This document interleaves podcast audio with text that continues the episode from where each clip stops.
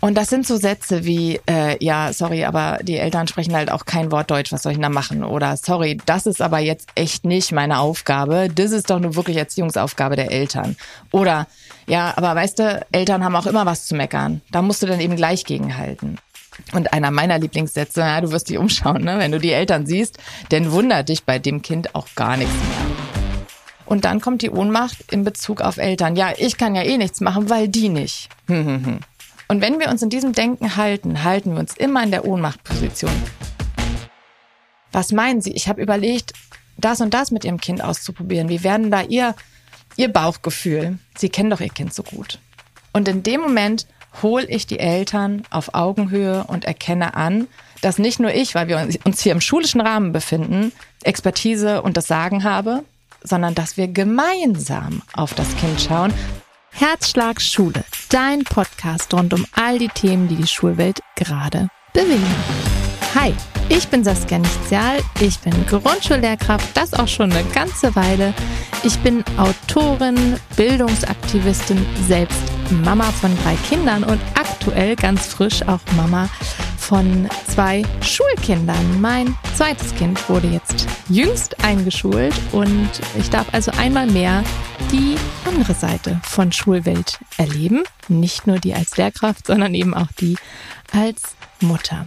Auf meinem Kanal Liniert Kariert, den es sowohl in Blogform als auch als Instagram-Kanal gibt, erkläre ich täglich, wie ich so arbeite, zeige Impulse für Eltern, für Lehrkräfte, für alle an Bildung interessierten Menschen und ja, gebe auch so ein paar Ideen, wie man Dinge vielleicht verändern kann, jetzt schon im Kleinen, ohne auf Politik warten zu müssen wie man sich von Dingen lösen kann, die man vielleicht viel zu lange durch die Schulwelt getragen hat und die dringend eine kleine Generalüberholung gebrauchen könnten.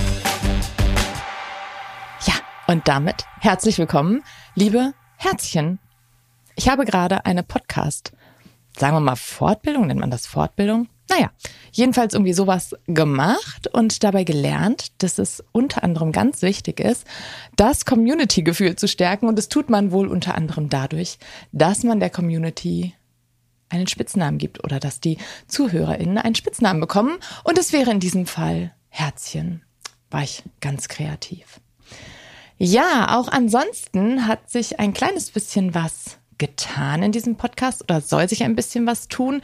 Ich weiß nicht, wie es bei euch ist, aber mir geht's am Ende des Jahres und auch oft am Anfang des Jahres irgendwie so, dass ich so eine ganz leichte oh, Aufbruchstimmung habe oder so einen leichten Veränderungswunsch, der ist bestimmt irgendwie antrainiert, ne, mit so Vorsätzen fürs neue Jahr. Das mache ich gar nicht so sehr, aber ich habe einfach so vom Spirit her da irgendwie so das Gefühl, so, ich brauche mal, ich brauche mal frischen Wind. Oder ich möchte mich jetzt ein bisschen zurückziehen, nachdenken, kreativ sein und ähm, ja, die Dinge so ein bisschen äh, auf Vordermann bringen. Und ähm, ich habe gedacht, ich bekomme ganz oft das Feedback, dass es total schön ist, wenn ich so ein bisschen erzähle, was bei mir gerade so wirklich schulisch los ist. Tatsächlich ist auf Instagram eine der häufigsten Fragen, ob ich denn wirklich noch echt in Schule bin und da beruflich tätig bin. Und ja, das bin ich nach wie vor. Ich habe eine eigene Klasse, eine erste Klasse und bin noch Mathe-Lehrkraft in einer weiteren Klasse, kenne also auch diese beiden Sichtweisen, die der Klassenlehrkraft und auch die Besonderheiten, die es manchmal mit sich bringt, Fachlehrkraft zu sein. Und ich dachte mir, auch so der Bindung wegen, ist es doch ganz schön, wenn so am Anfang jeder Folge so ein kleiner ja, Blick durchs Schlüsselloch kommt und ihr da ein bisschen was erfahrt von dem, was ich gerade mache, was mich gerade umtreibt schulisch. Man ist ja doch irgendwie in so einem gewissen Jahresturnus drin. Und darum gibt's jetzt eine Kategorie, auch das habe ich gelernt, man muss unbedingt Kategorien machen, aber an der Stelle passt es tatsächlich auch gerade ganz gut, nämlich die Kategorie der Blick durch Schlüsselloch. Wir bewegen uns gerade im November, zu dem Zeitpunkt, wo dieses ähm, oder wo diese Folge rauskommt, ist ja der November im Grunde genommen auch schon fast wieder vorbei. Und ähm, ich weiß nicht, was das an eurer Schule heißt, aber an unserer Schule heißt das vor allen Dingen Eltern Sprechtage. Und die hatten wir jetzt gerade. Es war lang, es sind immer lange Nachmittage und ähm, ich wurde so ein bisschen gefragt, wie wir die gestalten. Ähm, ich hatte Nachfragen von Eltern auf Instagram dazu, ob das wirklich normal ist, dass die dann immer nur so kurz sind, so 10, 15 Minuten. Und ich glaube, das handhaben Schulen sehr, sehr unterschiedlich. Bei uns ist es auch so ungefähr der Ansatz zu sagen, wir treffen uns für, also bei uns sind es 15 Minuten in der Regel. Gerade jetzt so beim ersten Elternsprechtag in der ersten Klasse nehmen wir uns ein bisschen mehr Zeit. Ich mache sogar so, dass wenn ich merke, jetzt kommt ein Gespräch, da weiß ich von vornherein schon, dass ich etwas mehr Zeit brauche, dann plane ich das in meinem Ablaufplan auch direkt so ein. Ich hänge das gar nicht groß an die große Glocke. Die Eltern bekommen die Zeit, zu der sie dann jeweils da sein sollen. Ähm, und ich schreibe im Anschreiben, dass es ungefähr 15 Minuten sind. Genau. Und wenn ich aber schon weiß, ah, da brauchen wir im Moment länger Zeit, dann plane ich das direkt so ein oder wo, wenn ich weiß, dass ähm, Elterngespräche anliegen, die auf jeden Fall deutlich mehr Zeit brauchen, dann wird es vielleicht auch nochmal von diesem Elternsprechtag getrennt. Und ähm, wir sehen uns dann an anderer Stelle. Und äh, ja, das hatten wir jetzt gerade. Ich habe gemerkt, dass solche Tage unglaublich wertvoll sind. Ich bin wieder einmal darin bestätigt worden, dass eine gelingende Zusammenarbeit so, so viel Potenzial bereithält, für meine Berufszufriedenheit, für die Art und Weise, wie Eltern mir vertrauen oder auf Schule blicken und damit natürlich auch ganz maßgeblich beeinflussend auf die Art und Weise, wie das Kind Schule erlebt. Und ähm, ja, mein Elternsprechtag hat so einen gewissen Ablauf. Also ich versuche schon, die Gespräche so ein kleines bisschen vorzustrukturieren. Das heißt, ich habe einen gewissen Ablauf. Wir erzählen erstmal so ein bisschen. Der erste Elternsprechtag, den mache ich auch in der Regel ohne Kind. Bin ein ganz großer Fan davon, das immer zusammen zu machen. Denn letztendlich geht es um das Lernen der Kinder. Und die kennen sich selbst am besten, die sind Expertinnen für sich selbst. Und ich finde das so wertvoll, das zusammenzuführen, so ein Gespräch.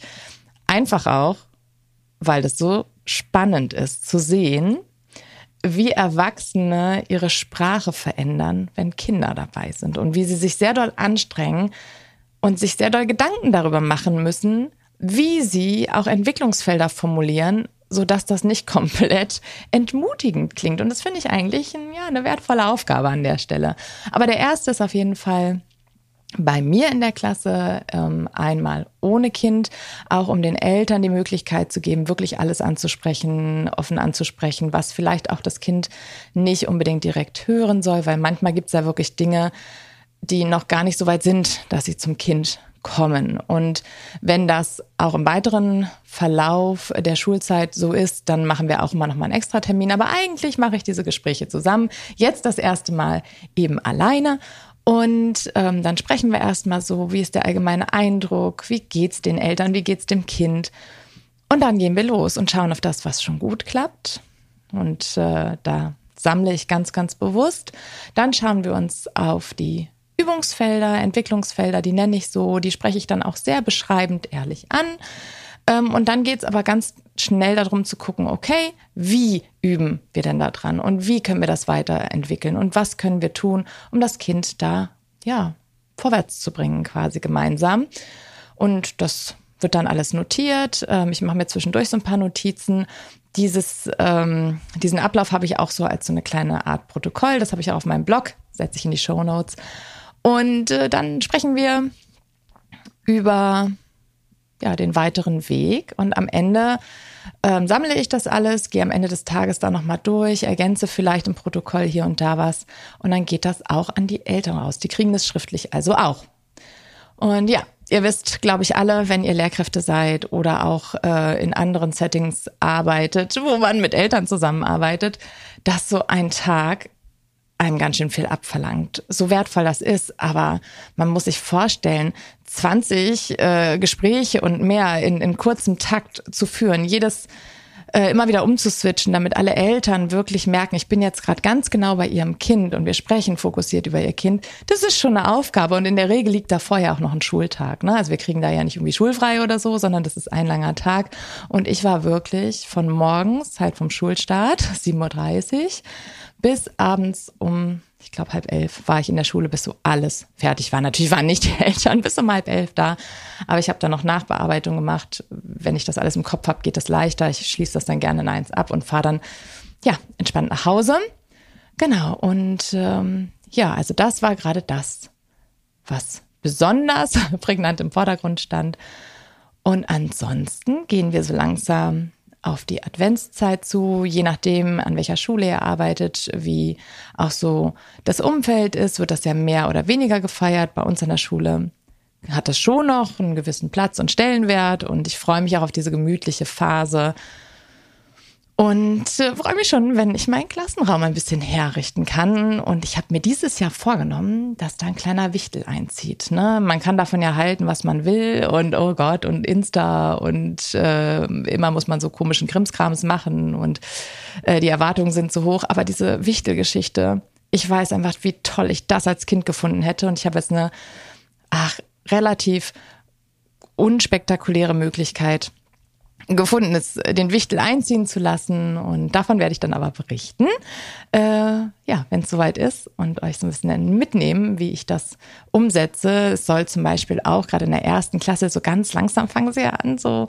ein bisschen frei zu schreiben sozusagen und oder noch zu malen, wenn das noch ähm, eher der Austauschweg im Schriftlichen ist. Und da kann man ganz tolle Anlässe, glaube ich, schaffen. Das ist so ein bisschen unter anderem meine Idee. Das war der Blick ins Schlüsselloch und jetzt kommen wir mal zum heutigen Thema.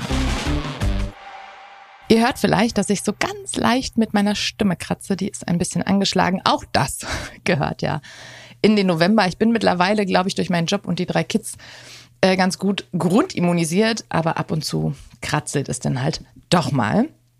Momentan ist das so. Aber ich glaube, es tut dem Inhalt hier keinen Abbruch. Und heute soll es um ein ganz wichtiges Thema gehen, das ich auch gerne in zwei Parts aufteilen möchte. Da geht es um gelingende Zusammenarbeit mit Eltern, Better Together. Ein großes, großes Anliegen von mir. Ich glaube, dass wir ganz viel in Schule jetzt schon verändern können, wenn Eltern und Lehrkräfte auf die gleiche Seite finden, sich als ähm, Bildungs- und ErziehungspartnerInnen verstehen und ich glaube, dass da jetzt schon ganz, ganz, ganz viel geht und darum pulver ich da so ein bisschen Energie rein. Und heute soll es ein bisschen mehr oder vorrangig darum gehen, wie wir als Lehrkräfte da agieren können, was unsere Rolle sein kann, was wir leisten können, was vielleicht auch nicht, wie wir ja in gelingende Zusammenarbeit kommen können, denn ehrlicherweise ist das ein ja, herausforderndes Feld und gar nicht so einfach. Und in einer weiteren Folge, das nächste Mal, geht es dann so ein bisschen darum, wie die Elternperspektive aussehen kann. Also was können dann Eltern tun, um in ein gutes Miteinander zu kommen? Und äh, der heutige Part basiert auf einem Vortrag, den ich äh, Mitte Oktober auf der Exciting Edu halten durfte. Es ist so ein ja, Kongress für Lehrkräfte mit vorrangig digitalen Themen. Und ja, das äh, ist ja eins meiner Prinzipien oder ein Ansatz von mir, dass ich, wenn irgendwie möglich, keine Exklusivinhalte schaffe, also die dann nur die Menschen ähm, hören, die bestimmte Dinge buchen oder da vor Ort sind, sondern dass mir wichtig ist, dass das, was ich vertrete oder das, was ich wichtig finde, große Kreise ziehen darf. Und dazu gehört auch, äh, dass ich das dann nochmal hier aufbereite. Manchmal packe ich es in Reels, aber dieses Thema ist natürlich so umfassend, dass ich das doch gerne im Podcast verwursteln möchte. Ja, und jetzt ist ganz oft, wenn es um das Thema Zusammenarbeit mit Eltern geht, dann ist da schon so eine gewisse, mh, mm, Skepsis bei Lehrkräften auch schon so eine gewisse, ach Menno, muss denn das sein? Und genauso hieß tatsächlich auch meine erste Folie in diesem Vortrag damals, auch Menno, muss das sein? Und ähm, um ja mit Loriots Worten zu antworten, jawohl, es muss. Tatsächlich ist einfach auch erforscht, richtig gut erforscht, wie wertvoll die gelingende Zusammenarbeit mit Eltern für das schulische Lernen des Kindes und auch darüber hinaus sein kann.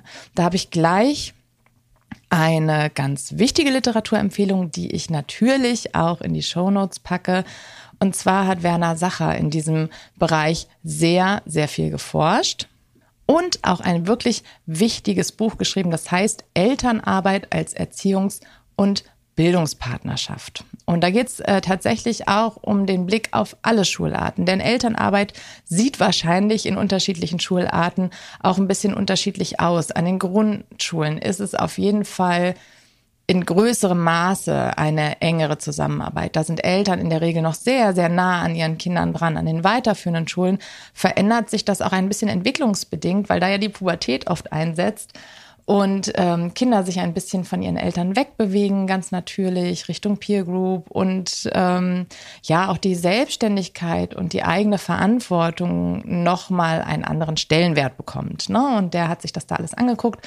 Kann man sehr, sehr gut lesen, dieses Buch, gibt ganz wertvolle Ansätze in diesem Buch und ähm, allen voran gleich die große Frage, lohnt sich eigentlich der Aufwand? Also lohnt es sich, Aufwand hineinzustecken in dieses Berufsfeld, das für uns ja verpflichtend ist. Ne? Also wir sind gesetzlich äh, zur Elternzusammenarbeit verpflichtet. Wir müssen das machen und es ist auch relativ gut festgelegt, was dabei unsere Aufgabe ist und was vielleicht auch nicht. Er sagt, dass das Forschungsfeld da gar nicht so einfach ist natürlich, weil einfach so viel immer Einfluss auf das kindliche Lernen hat. Aber ähm, er greift es auf jeden Fall sehr, sehr doll auf. Und äh, ich werde im weiteren Verlauf auch immer von Eltern Zusammenarbeit sprechen. Ich spreche deswegen von Eltern Zusammenarbeit, weil es mir ganz doll um dieses Zusammen geht. Wir zusammen auf einer Seite mit dem gemeinsamen Ziel, das Kind in seinem Lernen zu unterstützen aber ich finde auch das Wort Arbeit, das äh, muss da rein oder das darf da rein. Da gibt es immer mal wieder die Ansätze zu sagen, oh, wir müssen von diesem, diesem Wort Arbeit weg und es geht ja letztendlich um eine Erziehungs- und Bildungspartnerschaft. Und das ist auch richtig. Trotzdem finde ich ganz wichtig, dass von vornherein klar ist, dass das für beide Seiten Arbeit bedeutet, in diese Partnerschaft zu kommen. Denn es gibt viel aus unserer eigenen Biografie, die Art und Weise, wie Schule aufgebaut ist, die Veränderungen in der Gesellschaft, das dafür sorgt, dass das Zusammenfinden gar nicht so leicht ist und wirklich damit zu tun hat, dass wir an uns selber arbeiten müssen, dass wir manchmal Schritte gehen müssen, die sich oh, gar nicht so richtig anfühlen oder wo ich denke, oh, ich würde jetzt aus dem Bauch raus eigentlich eher anders agieren, aber ich verhalte mich jetzt auf eine bestimmte Art und Weise und, und äh, schlag mal einen, einen Haken und gehe mal in eine ganz andere Richtung, weil ich weiß, dass da die Chancen der Zusammenarbeit größer sind. Und darum finde ich, darf der Aspekt der Arbeit in dem Wort Elternzusammenarbeit durchaus bleiben, auch wenn das Ziel natürlich ist, ähm, damit langfristig in eine Erziehungs- und ähm, Bildungspartnerschaft zu kommen. Und auch darum geht es äh, im Übrigen im Buch von Werner Sacher. Eine weitere Studie, die vor allen Dingen zeigt, dass für Kinder aus ja mh, mm, prekären Verhältnissen, sag ich mal, äh, eine solche Zusammenarbeit ganz, ganz viel Potenzial birgt, findet man in dem Artikel Gute Schulen in schlechter Gesellschaft. Und ähm, ja, auch da kann man ganz gerne reinlesen. Da wird eben genau das so ein bisschen genauer erforscht und auch nochmal untermauert.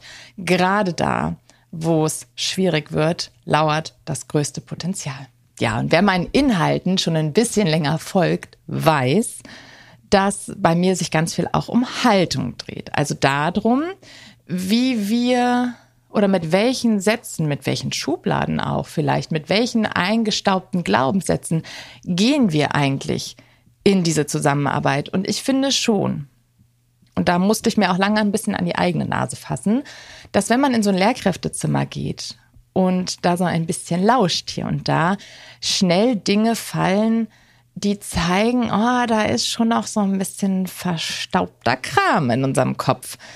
Und das sind so Sätze wie, äh, ja, sorry, aber die Eltern sprechen halt auch kein Wort Deutsch, was soll ich denn da machen? Oder sorry, das ist aber jetzt echt nicht meine Aufgabe. Das ist doch nur wirklich Erziehungsaufgabe der Eltern.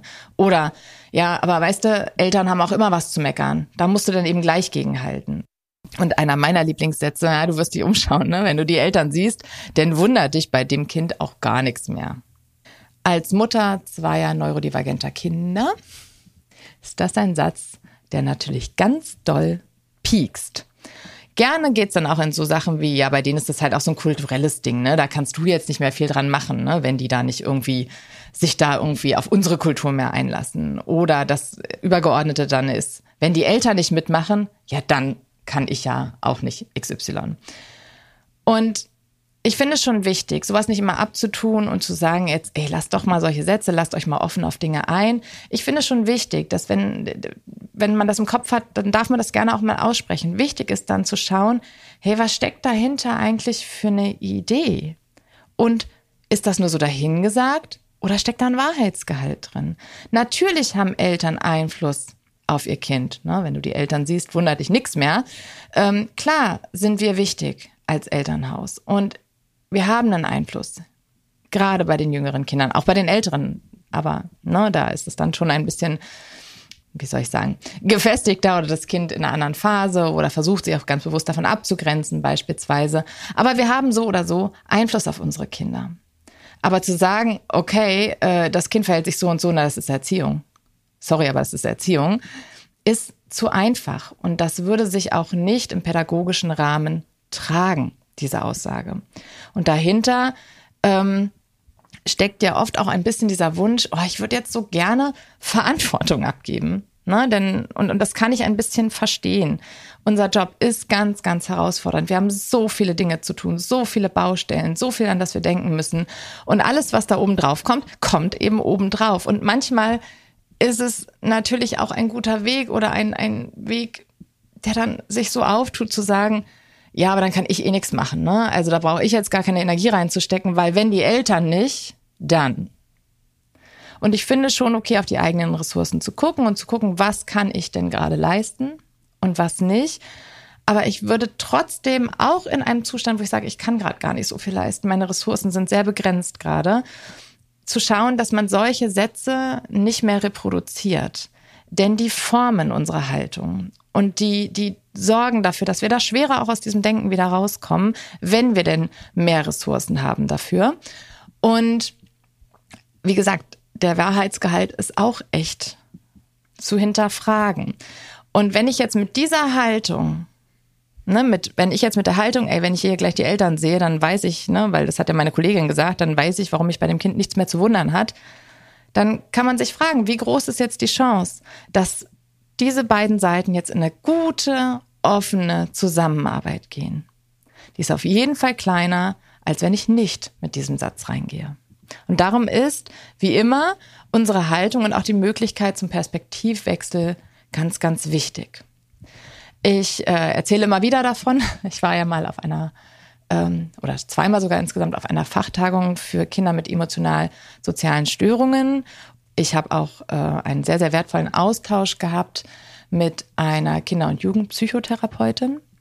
Und die sagt, ganz wichtig ist, dass da auch Zusammenarbeit angebahnt wird. Und dazu ist die Haltung wichtig, dass alle Eltern das geben, was ihnen möglich ist. Und ich sag mal, in so einer Skala gesehen ist das vielleicht manchmal ganz, ganz weit weg von dem, was wirklich entwicklungsförderlich fürs Kind wäre. Und das ist auch wichtig, da hinzuschauen, eventuell manchmal Maßnahmen zu ergreifen, aber ich kann trotzdem weiter die Haltung haben. Diese Eltern geben, was möglich ist, auch wenn es manchmal nicht so viel ist oder noch sehr weit weg von dem, was idealerweise fürs Kind gut wäre. Und nur mit dieser Haltung ist es mir letztendlich möglich, auch dem Kind da weiterzuhelfen und vielleicht die letzten Möglichkeiten so anzukitzeln, mit den Eltern in eine Zusammenarbeit zu kommen. Das andere, warum mir wichtig ist, mich aus diesen, diesen vielleicht reproduzierten Halbwissenssätzen rauszuholen, ist das, ähm, ist der Bereich der Ohnmacht. Ohnmacht ist ein großes Thema bei uns Lehrkräften. Wir fühlen uns an vielen Stellen des Schulalltags ohnmächtig und nicht in Kontrolle. Jetzt ist es auch einfach so, dass das ein Stück weit zum Berufsfeld dazugehört, ganz egal, wie wir ausgebildet werden würden, ganz egal, was wir alles wissen, ganz egal, was wir schon alles können. Wir können garantiert nicht alles unter Kontrolle haben, wenn wir mit Menschen zusammenarbeiten. Das geht nicht. Und das ein bisschen auszuhalten und zu sagen, ich kann mir Dinge an die Hand geben, die mich möglichst sicher machen, um in sehr herausfordernden oder unvorhergesehenen Momenten ein Repertoire an der Hand zu haben, ähm, das kann ich mir zusammen vorstellen, das kann ich mir zusammensammeln, aber ich werde nicht alles unter Kontrolle haben. Aber was wirklich ganz doll beobachtbar ist, gerade momentan, ist diese Ohnmacht. Ich weiß nicht, wie ich mit SchülerInnenverhalten umgehen soll. Ich weiß nicht, wie ich mit diesen ganzen digitalen Neuerungen umgehen soll, neue Methoden. Jetzt werden die Klassenzimmer alle irgendwie umgestellt. Die ersten arbeiten schon völlig offen. Ich hänge hier irgendwie noch hinterher, aber ich kann ja auch an meiner Schule auch gar nicht anders. Und dann kommt die Ohnmacht in Bezug auf Eltern. Ja, ich kann ja eh nichts machen, weil die nicht. Hm, hm, hm. Und wenn wir uns in diesem Denken halten, halten wir uns immer in der Ohnmachtposition. Ich habe hier keine Verantwortung, keine Kontrolle. Ich kann hier gar nichts machen, weil die auf der anderen Seite nicht mitmachen. Und dieses Ohnmachtsgefühl ist nicht gut für unsere mentale Gesundheit, für unsere Berufszufriedenheit. Und ein Part aus dieser Ohnmacht rauszukommen, ist eben solche Sätze mal so ein bisschen zu hinterfragen und zu sagen, okay, ich komme hier bestimmt nicht so weit, wie ich käme, wenn die Eltern optimal entwicklungsförderlich mitarbeiten würden oder in der Lage dazu wären, an bestimmter Stelle bestimmte Dinge zu tun, was sie eben aus manchmal sehr, sehr nachvollziehbaren Gründen nicht sind. Dann kann ich das akzeptieren und zu sagen, okay, aber wie weit komme ich denn? Wie weit würde ich sogar gänzlich ohne Eltern kommen? Ich bin ja hier in Zusammenarbeit mit dem Kind. Und es ist nicht das Gleiche möglich, als wäre das ein super tolles Netzwerk und Geflecht und als wären wir in einer tollen ähm, Bildungs- und Erziehungspartnerschaft. Aber ich komme ja Schritte weit und ich komme vorwärts. Und dieses, das sage ich immer wieder, dieses Denken im Kopf ist so, so wichtig, weil es uns aus diesem Ohnmachtsgefühl rausholt und in ein Denken, was kann ich denn tun? Nicht, was kann ich alles nicht tun? Das weiß ich oft sehr, sehr präsent in unserem Schulsystem, sondern den Fokus auf das zu bringen, was man tun kann. Und damit sind wir ganz, ganz tief jetzt im Thema drin, nämlich, was kann man denn tun? Also was kann man denn jetzt wirklich machen? Wo sind Stellschrauben? Und ähm, das sind Dinge wie äh, unsere Sprache in einem solchen, in der Zusammenarbeit, in einem Elterngespräch zum Beispiel. Es ist der Rahmen, den wir stecken. Es ist das Wissen, das wir mitbringen um bestimmte Dinge, weil uns das in der Beratung sicher macht. Es gibt ähm, Prinzipien wie Kontinuität in der Zusammenarbeit und Transparenz. Und da wurschteln wir uns mal kurz so ein bisschen übersichtlich durch. Gehen wir mal in die Sprache. Ich habe mich ganz lange gar nicht so sehr mit meiner Sprache in Elterngesprächen befasst. Ich habe mir nicht so sehr darüber Gedanken gemacht, wie genau ich Dinge formuliere. Ich habe natürlich mich vorbereitet auf solche Gespräche. Ich habe mir aufgeschrieben, was ich ansprechen möchte, inhaltlich. Aber obwohl ich schon wusste, dass ich da irgendwie nicht so ganz sicher bin, habe ich mir nicht so doll und genau Gedanken darüber gemacht, wie ich das wirklich am Ende formuliere. Und ihr wisst ja oder merkt vielleicht, dass ich ganz oft sehr konkrete Formulierungen an die Hand gebe, weil ich das so wichtig finde, einen Eindruck davon zu bekommen, wie die konkrete Sprache in einem Elterngespräch aussehen kann. Und ein Punkt ist zum Beispiel, dass ich trainiere, das muss man wirklich trainieren, möglichst beschreibend zu sprechen, statt bewertend. Beschreibend ist zum Beispiel, ich gehe jetzt mal in was ganz anderes, ähm, oder ich ich verknüpfe das mal mit einem Punkt. Ich möchte den Eltern ähm, was zum Kritzeln sagen. Ich sage jetzt irgendein Beispiel. Ähm, und dann kann ich sagen, ihr Kind ähm, verziert gerade sehr ausgiebig die Hefte oder kritzelt sehr viel in den Heften, gestaltet sehr viel drumherum in den Heften. Manchmal kann ich dadurch Aufgaben nicht mehr lesen. Oder manchmal fehlt ihm dadurch Zeit, um die Aufgaben zu bearbeiten. Das ist eine Beschreibung dessen, was ich sehen, beobachten kann. Ich kann aber auch sagen, ihr Kind kritzelt, äh, ihr Kind passt überhaupt nicht auf. Ihr Kind hat gar keinen Bock auf die Aufgaben. Ihr Kind macht nicht mit. Ihr Kind äh, provoziert mich, weil es Hefte voll kritzelt dann wäre es eine Bewertung dieses beobachtbaren Verhaltens, das da gerade an den Tag gelegt wird. Und jetzt kann man mal überlegen, an welcher Stelle wir wahrscheinlich in eine bessere Zusammenarbeit kommen. Wenn ich beschreibe und sage, Ihr Kind malt gerade sehr, sehr viel in die Hefte, dadurch fehlt Zeit, um die Aufgaben zu beantworten. Oder ich kann manchmal die Aufgaben gar nicht mehr richtig lesen oder ich beobachte, dass sich das Kind selber auf dem äh, Blatt, äh, in dem Heft gar nicht mehr so gut zurechtfindet. Dann kann ich super andocken und sagen, kennen Sie das vielleicht von zu Hause oder kommt Ihnen sowas bekannt vor? Haben Sie sowas auch schon mal beobachtet? Und dann baue ich eine Brücke. Wenn ich aber pfeffer und sage, hier, Kind passt ja gar nicht auf, was sagen Sie denn dazu? Wird diese Brücke schwieriger. Ich versuche auch, asymmetrische Kommunikation zu vermeiden. Also ich von oben herunter auf die Eltern. Und das einfachste, asymmetrische Kommunikation zu vermeiden und symmetrische Kommunikation herzustellen, ist zu akzeptieren, dass niemand das Kind so gut kennt wie die Eltern. Und diese Ressource nutzen wir ganz oft gar nicht so doll. Ich kenne das Kind im schulischen Umfeld sehr gut und ich kann ganz konkret um Vertrauen bitten, dass ich im schulischen Umfeld ganz gut eine Idee davon habe, was dem Kind da gut tun könnte, wie wir da weiterarbeiten könnten und so weiter. Also da kann ich super an Vertrauen appellieren.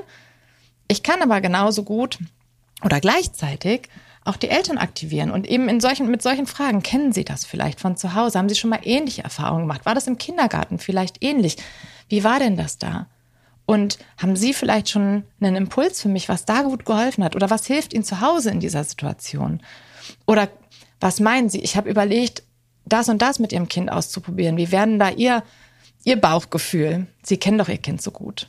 Und in dem Moment hole ich die Eltern auf Augenhöhe und erkenne an, dass nicht nur ich, weil wir uns hier im schulischen Rahmen befinden, Expertise und das Sagen habe, sondern dass wir gemeinsam auf das Kind schauen und beide unsere, ja, Sichtweise, Perspektive, unsere Expertise einbringen dürfen. Ein wichtiger Punkt auch ist genau zuhören. Ganz oft, ich weiß nicht, ob ihr das kennt, geht es mir so, dass so klitze, klitze kleine Nebensätze fallen. Die fallen so ganz nebenbei oder manchmal sogar im Rausgehen erst oder so beim Reinkommen. Das sind so Nebensätze, die ganz unspektakulär scheinen. Und das sind oft Knackpunkte. Wenn ich bei Eltern höre, ja, das kenne ich, also war bei mir ja früher auch so. Oder wenn ich von Eltern höre, ja, das, das habe ich in meinem Elternhaus auch so erlebt. Ach, bei meiner Mutter war das ja eh nicht und so, ne? Also so kleine, also achtet wirklich mal auf diese kleinen Nebensätze. Und dann kann man da andocken und fragen, das, was Sie gerade gesagt haben, das finde ich ganz spannend. Wollen Sie darüber sprechen oder möchten Sie noch mehr dazu zu sagen? Ne, da kann man dann manchmal was rauskitzeln. Manchmal auch erst hinterher. Manchmal gehe ich so ein Gespräch im Nachhinein durch und denke, dieser eine kleine Satz, der lässt mich jetzt doch nicht los. Und dann kann ich die Eltern nochmal kontaktieren. Jetzt im digitalen Zeitalter. Äh, wir haben eine Plattform, auf der das bei uns in der Schule super läuft. Und dann kann ich nochmal schreiben, äh, ähm, liebe Eltern, ich musste doch noch mal über Satz XY nachdenken. Der hat mich sehr beruhigt oder ich finde ihn sehr spannend oder ich könnte mir vorstellen, dass da doch was Wichtiges drin steckt. Ähm, es wäre total toll, wenn wir darüber nochmal sprechen könnten oder wenn Sie möchten. Ich hatte das Gefühl, Sie wollen dazu mehr erzählen. Dann ähm, würde ich Sie sehr dazu einladen. Und ein ganz wichtiger Punkt, ein großer Punkt meinerseits, man mag es sich gar nicht vorstellen, ist das Aushalten von Pausen dramatische Pause an dieser Stelle. Ich glaube, dass viele von uns nicht gut darin sind, Gesprächspausen auszuhalten. Und gerade in so einem beruflichen Rahmen, wo wir uns manchmal eh schon nicht sicher fühlen, da glaube ich noch viel mehr als jetzt in Zusammensein mit einer Person, die wir gut kennen und wo man auch zusammen schweigen kann. Und ich meine bei Pausen aushalten nicht, fünf Minuten schweigend sich gegenüber zu sitzen. Das wird vielleicht irgendwie tatsächlich ein bisschen komisch. Gerade wenn so Nebensätze fallen oder wenn man merkt, jetzt ist so ein Satz gefallen von Elternseite, der wichtig ist, dann nicht gleich, ja, ja, da, dazu möchte ich und äh, ja, genau, wo Sie es sagen, dazu habe ich auch eine Beobachtung, sondern kurz mal Pause. Manchmal kommt dann noch ein Satz von den Eltern, weil sie diese Stille, weil sie Raum haben, um diese Stille zu füllen.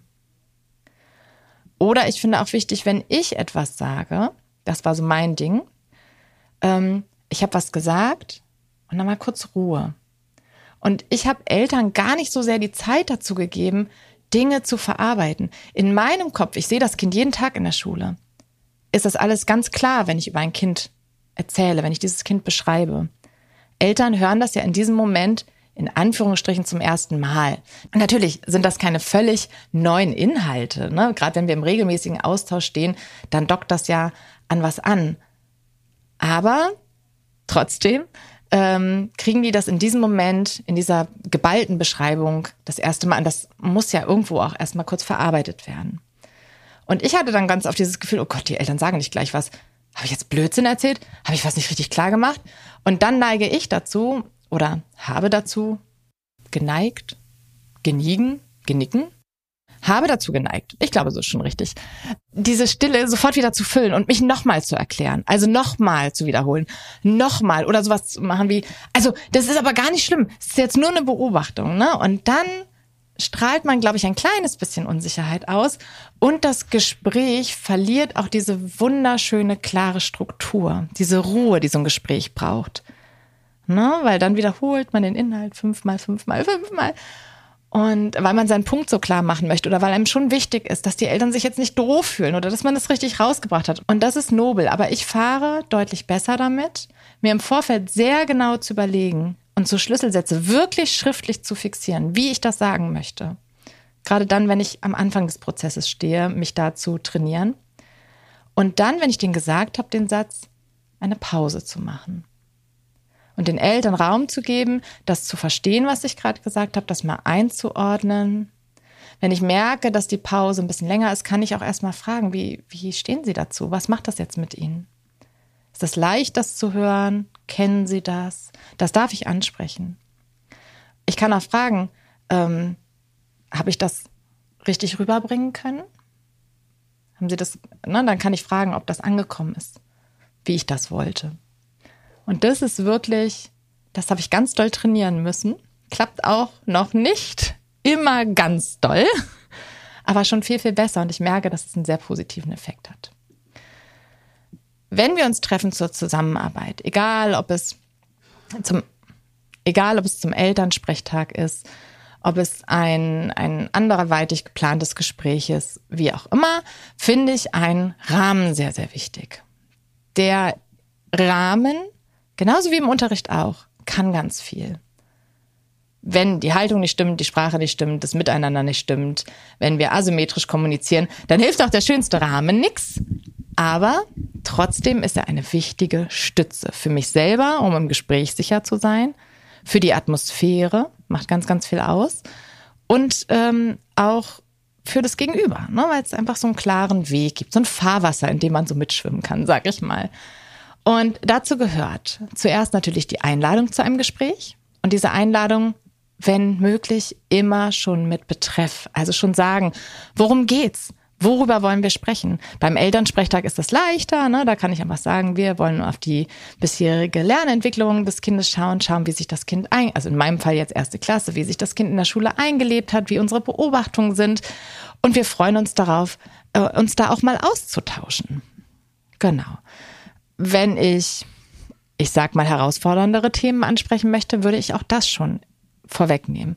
Wir beobachten hier gerade vermehrt das und das und das. Uns ist wichtig, das Kind XY jetzt da gut zu unterstützen. Und dazu brauchen wir Sie und Ihre Perspektive. Uns ist da ganz wichtig, in einen Austausch zu gehen, damit wir Kind XY gut unterstützen können. Darum würden wir Sie gerne einladen zum Gespräch dann und dann und dann. Ähm, wir freuen uns auf den Austausch. Vielen Dank. Ne? Also so könnte das dann aussehen. So hat die gegenüberliegende Seite, an dem in dem Fall, ähm, ne, einfach die andere Seite, die ja möglichst auf der gleichen Seite stehen soll, ähm, die Möglichkeit, sich darauf vorzubereiten und schon mal ein bisschen was im Kopf zu bewegen und nicht mit zitternder, mit zitternden Händen und pochendem Herzen in dieses ganze Ding reinzugehen, in dieses Gespräch und, und aus dieser Nervosität heraus vielleicht gar nicht so zu agieren, wie sie das sonst tun könnte. Ja, unterstützende Raumauswahl ist auch ein Thema, ne? Also wie, wie gestalte ich den Raum? Und entweder das ist mein eigener Klassenraum, das finde ich immer nett, weil ich den sowieso schön gestaltet habe. Und ähm, dann stelle ich eine kleine Kerze auf den Tisch, die ich anmache. Wir dürfen kein offenes Feuer mehr in Schulen, aber in so einem kleinen Glas ist es jetzt gerade momentan wieder gestattet. Kann ja auch eine elektrische Kerze sein, ein bisschen eine Kerze hinstellen, ein Blümchen, was ich immer für, die, für diesen Moment da habe oder irgendwie was. Einfach damit klar ist, es soll gemütlich sein und uns ist dieser Rahmen hier wichtig. Und das kann man tatsächlich auch in Räumen, die jetzt auf den ersten Blick nicht super gemütlich sind. Ne? Einfach dieses kleine Signal, ich bin in diesem Moment, ich bin in diesem Raum, ich habe mir, ein, hab mir ein kleines bisschen Mühe gegeben, damit es hier gemütlicher ist, weil mir wichtig ist, dass wir uns hier beide wohlfühlen. Genau, dann auch die Frage, wer soll dabei sein? Ich bin ja immer, wie gesagt, großer, großer Fan davon, wenn die Kinder dabei sind. Und dann habe ich so einen klaren Ablauf zur Orientierung. Also Begrüßung, bei der Begrüßung ähm, wirklich schon kurz ein Band knüpfen. Gerade wenn ich Eltern nicht so oft sehe, merke ich, dass bei der Begrüßung ein Band zu knüpfen eine ganz tolle Möglichkeit ist, die Weichen für das Gespräch zu setzen. Hallo Herr so und so, hallo Frau so und so, wie geht's Ihnen denn? Schön, dass Sie gekommen sind, schön, dass Sie sich die Zeit genommen haben. Vielen Dank dafür. Ach, bevor wir anfangen, ne, das wäre dann so das nächste, das ist dann Atmosphäre schaffen.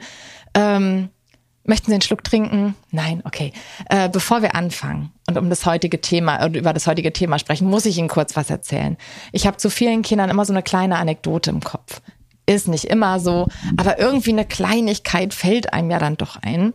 Äh, ich muss Ihnen gerade ganz, ganz kurz was erzählen. Ne? Wir waren heute im Sitzkreis und da hat Ihr Kind sowas Schönes gesagt.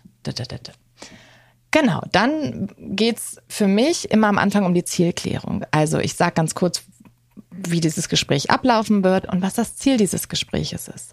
Das Ziel des Gesprächs am Anfang zu klären. Zum Beispiel, wir möchten, ähm, dass Kind XY in einem bestimmten Fach sein Potenzial mehr ausschöpfen kann. Denn das hat es, das Potenzial.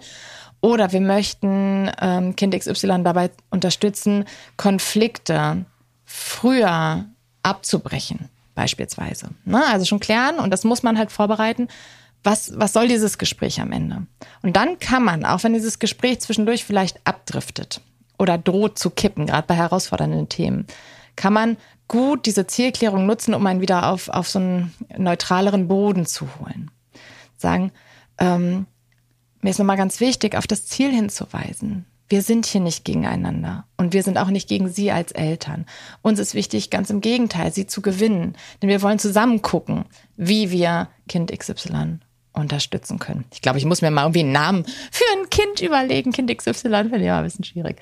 Naja, ist dann was für die nächste Folge. Genau, und dann geht es darum, dass ich meine Beobachtungen darlege, möglichst beschreibend. Dann kommt das Gegenüber mit Beobachtungen und da kann ich eben diese Brücke bauen. Kennen Sie das? Kommt Ihnen das bekannt vor? Ist das was völlig Neues für Sie? Was macht das gerade mit Ihnen, wenn Sie das so hören? Wie geht's Ihnen, wenn Sie das hören? Ja, das kann ich verstehen. Ich bin auch Mutter, ne? Das ist nicht ganz so einfach das ähm, ja einzuordnen. Vielen Dank, dass Sie sich das aber jetzt erstmal so angehört haben. Denn mir ist nochmal ganz wichtig zu betonen, wir sind hier für das Kind. Auch wenn es nicht leicht ist, solche Sachen manchmal zu hören. Ja, und dann kann man das gegenüber erzählen lassen und danach ähm, geht es darum, okay, was können wir denn machen? Vielleicht hat man selber schon eine Lösungsidee mitgebracht und kann sagen, also ich würde ganz gern diesen Weg einschlagen. Wie stehen Sie denn dazu? Haben Sie vielleicht eine Ergänzung? Oder funktioniert zu Hause was, was ich damit einbauen kann. Dann fixiert man das als Vereinbarung und dann möglichst nochmal einen positiven Abschluss. Vielen, vielen Dank, dass Sie sich so auf das Gespräch eingelassen haben. Ich glaube, das ist ganz wichtig für den weiteren Weg von Kind XY. Und ähm, oder auch nochmal äh, vielen Dank äh, übrigens nochmal für die Hilfe beim Ausflug oder irgendwas. Ne? Also einfach einen positiven Abschluss. Ähm, nochmal irgendwie auch was Nettes zum Kind sagen, ne? klar machen, hey, sie haben da ein ganz tolles Kind und wir sind so froh, dass es in unserer Klasse ist. Ein weiterer Punkt ist ja, dass wir eine Beratungsfunktion haben als Lehrkräfte. Auch die ist gesetzlich festgelegt. Wir haben eine gesetzlich festgelegte Beratungsfunktion, müssen also Eltern in verschiedensten schulischen Themen beraten. Und die sind sehr, sehr mannigfaltig. Und für mich war das manchmal echt ein schwieriger Part, weil ich natürlich nicht in allem schon eine Ahnung habe. Und das gleich vorweg, ich darf Wissenslücken authentisch kommunizieren. Mensch, das ist ja jetzt ein ganz spannendes Thema. Das würde ich unbedingt weiter verfolgen. Und ich finde ganz wichtig, dieses Thema mit reinzunehmen. Bitte geben Sie mir einen Moment Zeit, damit ich mich da nochmal einlesen kann, mich nochmal informieren kann. Wir haben eine Kollegin, die kennt sich da sehr gut aus. Die würde ich nochmal fragen. Und dann melde ich mich, und jetzt ist ganz wichtig, einen, einen Zeitraum festzulegen, auch damit man es selber nicht wieder irgendwo in die Versenkung schmeißt. ADHS-Gehirn meinerseits ähm, kennt das leider sehr gut. Dann zu sagen, ich würde mich nächste Woche Mittwoch nochmal melden. Dann hatte ich Zeit, mich da ein bisschen schlau zu machen und würde dann äh, nochmal auf sie zukommen, was ich herausgefunden habe. Wie wäre das? Also Wissenslücken darf man, Wissenslücken darf man authentisch kommunizieren, die darf man klar machen, die darf man vermitteln, da darf man ehrlich sein. Ähm, die Art und Weise, glaube ich, wie man es macht und mit Ausblick ist eben ganz wichtig. Ich habe relativ früh, nachdem ich angefangen habe zu arbeiten in diesem Beruf, ähm, mir einen Ordner angelegt. Erst analog, mittlerweile ist er digital zu den verschiedensten Themen, die uns im Schulalltag in der Beratung begegnen. Das sind äh, Phänomene wie äh, Neurodivergenz. Also wie ist das eigentlich mit ADHS? Kenne ich mich da aus? Weiß ich, wo ich Eltern hinschicke? Wenn ich das Gefühl habe, ein Kind bräuchte eine Ergotherapie. Ich wusste am Anfang nicht mal, wie ich Eltern dazu raten soll, eine Ergotherapie zu bekommen. Das wissen die Eltern auch nicht. Finde ich übrigens ein ganz schwieriges Ding in unserem Land, dass da nicht klar ist ähm, oder viel zu wenig klar ist, wie man diese Ressourcen nutzt und wo man eigentlich hingehen muss. Das weiß ich mittlerweile. Erste Anlaufstelle ist erstmal Kinderarzt und Kinderärztin. Dorthin schicken und dann im besten Fall eine Verordnung, also ein Rezept zu bekommen. Und das weiß ich mittlerweile und es macht mich so viel sicherer in dieser Beratung. Ich habe mittlerweile eine Idee davon, wie ich ansprechen kann, wenn ich bestimmten Verdacht habe. Beispielsweise im ADHS-Bereich. Ich weiß mittlerweile, ähm, was es für Kinderbücher zu bestimmten Themen gibt, die ich direkt mit an die Hand geben kann. Wenn ich weiß, dass ein Thema in diesem äh, Gespräch eine Rolle spielen wird, dann habe ich das vielleicht manchmal sogar liegen, falls ich es zufällig habe. Ich habe eine Auswahl an Ratgebern. Ich habe eine Übersicht an Anlaufstellen und an Netzwerken. Ich weiß, wie bestimmte Wege ablaufen. Ne? Dass, wie gesagt, der, der Gang zur Kinderärztin, zum Kinderarzt ganz oft an erster Stelle steht. Also wenn ich schon einen Beratungsinhalt weiß, macht es natürlich Sinn, es vorher zu recherchieren und sich dann wirklich mit diesem Wissen einen Ordner anzulegen, auf den ich zurückgreifen kann. Ganz, ganz wertvoll. An der Stelle aber auch wertvoll, die Eltern mit all dem nicht zu überfrachten. Also zu sagen, oh, da tut sich jetzt ein Beratungsinhalt auf, ein Feld auf und die Eltern sind vielleicht auch wohlwollend dem gegenüber und ähm, sagen, ja, okay, ähm, ich lasse mich mal auf diesen Weg ein. Und man denkt sich, ja, so wie sie äh, sind da offen. Und also dann habe ich hier die Anlaufstellen für, die, für Sie. Und dann noch, ähm, da gibt's diesen Ratgeber, diesen Ratgeber, diesen Ratgeber.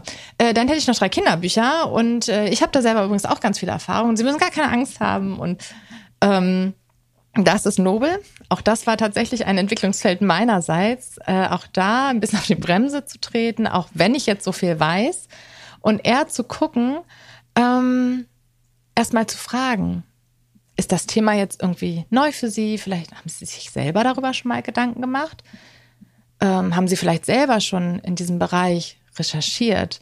Haben Sie selber schon was rausgefunden? Sind Sie da selber schon auf dem Weg? Und wünschen Sie sich von mir da Tipps und Informationen? Und dann geht's vorwärts. Dann lege ich los. Genau, je nach ähm, ja, Wunsch der Eltern.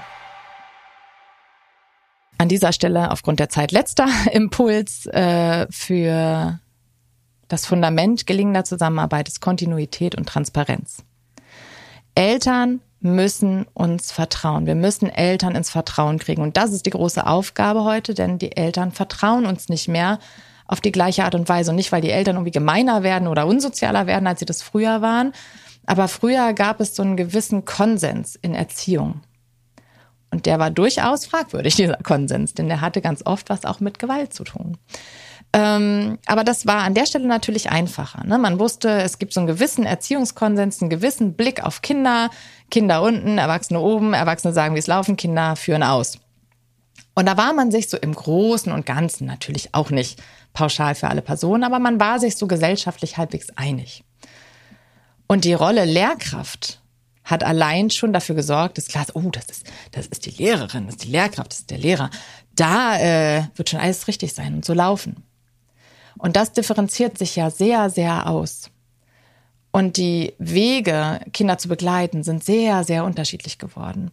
Und nur die Rolle, oh, das ist die Lehrkraft, reicht nicht mehr aus, damit Eltern da sitzen und sagen, na ja, da wird bestimmt positiv auf mein Kind geguckt. Das wird es in den aller, allermeisten Fällen. Und viele, viele Lehrkräfte haben dann so, das ist dann auch so das persönliche, ne, das Ego, wo ich immer sage, ich verstehe das total, aber versuch das Ego, so weit es wie, wie, wie das einem gelingen kann, da so ein bisschen rauszunehmen. Die meinen das nicht böse gegen euch. Die kennen euch noch nicht. Und natürlich wäre es toll, dass man immer erst das Beste von der Person denkt. Aber je nach eigener Biografie gelingt das nicht jedem Menschen, das Beste von dem Menschen gegenüber zu denken, weil viel zu oft die Erfahrung gemacht wurde, dass das Vertrauen vielleicht enttäuscht wurde. Und ne, wir bringen uns ja immer mit in unsere Geschichte. Also ist dieser Vertrauensaufbau, das ist die Arbeit, von der ich so gesprochen habe. Ne? Das ist auch Arbeit auf Elternseite und das ist harte Arbeit auf Elternseite. Aber wenn denen das nicht gleich gelingt, dann nicht so gleich in diese Richtung gehen, so, aber ich bin doch total, was wollen die denn? Die müssen mir doch mal ein bisschen vertrauen. Ich bin doch so nett. Das, und, und ich kümmere mich so um die Kinder und ich bin so engagiert. Ja, aber das wissen die Eltern am Anfang noch nicht. Und wie gesagt, Vertrauensvorschuss fällt nicht jedem Elternteil so leicht. Ist heutzutage einfach ein sensibleres Feld. Und ich finde aber, man kann dieser Sache unglaublich gut begegnen. Wir sind da gar nicht so ohnmächtig. Einfach anerkennen, ach so, die kennen mich ja noch gar nicht. Die haben gar keine Ahnung, dass ich nett bin. Und die haben auch noch keine Ahnung, dass ich wohlwollend bin. Im besten Fall denkt man das erstmal von einer Person, die mit Kindern zusammenarbeiten möchte. Aber trotzdem kennen die mich nicht und wissen das eben nicht ganz genau. Und da hilft jede Form von Transparenz und kontinuierlichem Kontakt. Und ich mache das zum Beispiel in Form eines Eltern-Newsletters. Also ich mache einen Klassen-Newsletter wöchentlich. Ich habe die Zeit gestoppt. Vier Minuten 27 hat der letzte gedauert. Ich mache das nämlich gar nicht mit so großer Gestaltung, sondern ich schreibe eine Mail in den Verteiler. Ähm, liebe Eltern, wieder eine ereignisreiche Woche um. Wir hatten viel Spaß diese Woche und äh, manchmal kommt vielleicht noch die ein oder andere Info. Und dann habe ich immer den gleichen Aufbau. In dieser Woche haben wir Punkt, Punkt, Punkt oder in dieser Woche Punkt, Punkt, Punkt haben wir die Neuen kennengelernt. Wir haben eine Geschichte über sie gehört. Wir sind sie draußen auf dem Schulhof abgelaufen. Wir haben sie mit Kreide auf den Schulhof gemalt. Haben wir über Vögel im Winter gesprochen und erste Arten kennengelernt, die bei uns überwintern und haben sie draußen auf dem Schulhof versucht zu entdecken. Haben wir den ersten Klassenrat ausprobiert und so weiter. Und es sind dann so, weiß ich nicht, schreib so fünf, sechs, sieben Punkte auf. Ähm, ich freue mich schon auf die nächste Woche mit Ihren Kindern. Ein schönes Wochenende. Alles Liebe. Frau Nichtsjahr. So ein Klassen-Newsletter dauert wirklich nicht allzu lange, je nach Form. Und es gibt, das packe ich unten auch rein, die Seite Canva. Eine Gestaltungsseite sozusagen, ähm, wo es ganz viele äh, Vorlagen für, auch für Schulleitungen zu Schulnewslettern gibt, aber eben auch Klassennewsletter, die man einfach dann nur noch textlich äh, einfüllen muss. Und für Lehrkräfte ähm, und auch andere Menschen aus dem Bildungswesen ist die Nutzung von Canva kostenlos. Äh, man muss, glaube ich, sich einmal, man muss sich einmal verifizieren, soweit ich weiß. Ich nutze das beruflich, deswegen, also beruflich, auch freiberuflich, deswegen weiß ich das nicht ganz genau, weil ich muss dafür bezahlen. Aber man verifiziert sich, glaube ich, und dann äh, kann man das kostenlos nutzen. Also kontinuierliche Kommunikation. Wenn ich jetzt Fachlehrkraft bin oder ähm, vielleicht jetzt auch gar nicht die Ressourcen habe, das wöchentlich zu tun, dann vielleicht ein größeres Intervall setzen, immer so vor den nächsten Ferien zu sagen, ähm, wir gucken mal auf die letzten Wochen zurück. Und selbst als Fachlehrkraft mache ich das im regelmäßigen Abstand. Einmal zu Beginn des Schuljahres, ich stelle mich auch vor, auch das baut Transparenz auf. Ich, ich sag mal, wer ich bin und dass ich mich darauf freue, äh, jetzt in dieser Klasse Mathe zu unterrichten. Ich ähm, gerade so in der ersten Zeit schreibe ich auch ein bisschen öfter mal, ne? Oder zeige mal so einen kleinen Einblick aus dem ähm, Schulalltag, äh, natürlich datenschutzkonform, je nachdem, wie Eltern das so angekreuzt haben, zeige ich mal, wenn, woran wir dann so gerade arbeiten. Und das nimmt so viel von dieser Unsicherheit weg, von diesem noch fehlenden Vertrauen. Ich habe so viel weniger Diskussionen in irgendwelchen Chats. Ich habe so viel weniger Nachfragen. Ich habe so viel weniger Themen. Ich habe eine grundzufriedene Elternschaft. Und das wirklich, ich habe an sehr unterschiedlichen Schulen schon gearbeitet, aber das war wirklich immer so, dass das ganz, ganz positiv dazu beigetragen hat. Und dann hatte ich die Möglichkeit, oder ich sag mal die Ressourcen, weil ich einfach nicht an so vielen Enden tausend Sachen beantworten musste, hatte ich ganz, ganz doll die Möglichkeit, ähm, mich um die zwei, drei zu kümmern, bei denen vielleicht mehr Arbeit in der Elternzusammenarbeit nötig war. Und dazu kommen wir, oder da kommen wir dann nochmal zu dem letzten Impuls. Ja, Elterngespräche können dann trotzdem mal herausfordernd sein. All das, was ich jetzt erzählt habe, ist das Fundament, was in der Regel dafür sorgt, dass die Zusammenarbeit ziemlich gut gelingt. Ich habe dann, wenn ich da an alles denke, an eine gute Sprache, an ein gutes Miteinander, an Kontinuität, an Transparenz, wenn ich zeige, dass ich mich in bestimmten Themen auskenne oder Möglichkeiten habe, mir die Informationen zu beschaffen und die dann auch weitergebe, wenn ich einen guten Gesprächsrahmen schaffe, dann habe ich wirklich schon das meiste erledigt, um in eine gute Zusammenarbeit zu kommen. Aber nichtsdestotrotz kann es natürlich mal sein, dass es mit dem ein oder anderen Elternteil, Elternpaar doch herausfordernder wird. Und an der Stelle möchte ich nochmal und wie immer und immer wieder Raphael Kirsch empfehlen. Der hat ganz viele Podcast-Folgen dazu gemacht, hat, glaube ich, sogar auch, äh, da bin ich nicht ganz sicher, der kommt, glaube ich, sogar thematisch auch, also zu dem Thema auch und gibt Vorträge an Schulen. Und im Tenor geht es da darum, auch da zu erkennen, wenn so Eltern kommen, wirklich mit, mit äh, ne, wehenden Fahnen und Mistgabeln, ähm, wie man da ruhig bleiben kann. Und da hat er dieses System von ich bedanke mich. Ich bedanke mich, dass die Eltern kommen, die Zeit auf sich genommen haben. Ich entschuldige mich dafür, dass es ihre wertvolle Zeit raubt.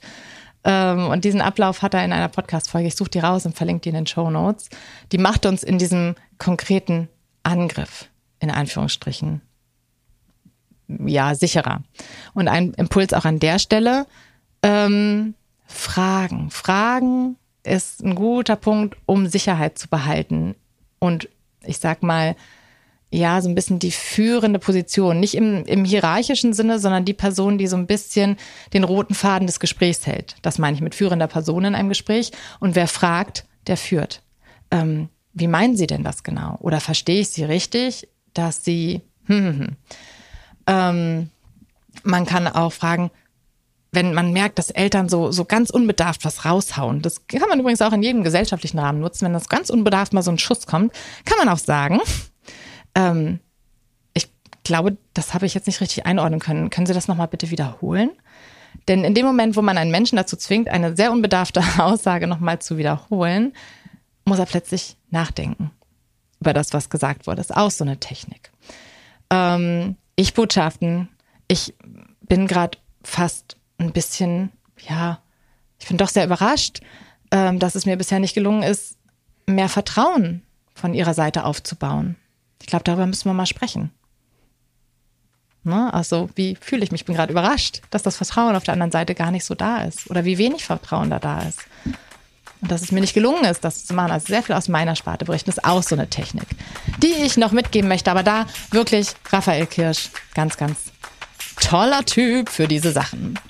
Ja, zu meiner zweiten Kategorie kommen wir in dieser Folge gar nicht mehr. Da dürft ihr euch in der nächsten Folge drauf freuen. Da habe ich einen kleinen dann was vorbereitet. Und in der nächsten Folge werden wir uns mal so ein bisschen die Elternseite anschauen.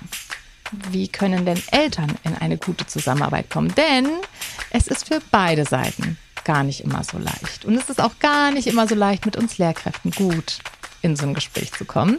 Aber ich denke mir immer, und deswegen habe ich das auch vorangeschickt, dass wir Lehrkräfte in der ähm, professionellen Seite hier sind und nicht die Privatperson. Und darum bin ich schon ein bisschen dabei, dass wir schon den ersten Schritt machen sollten. Einfach, weil es unser Beruf ist an der Stelle und schon so ein bisschen auch unsere Verpflichtung. Ich hoffe, ihr konntet daraus gut was mitnehmen. Ich freue mich auf die nächste Folge. In diesem Sinne, Herz zählt, eure Saskia.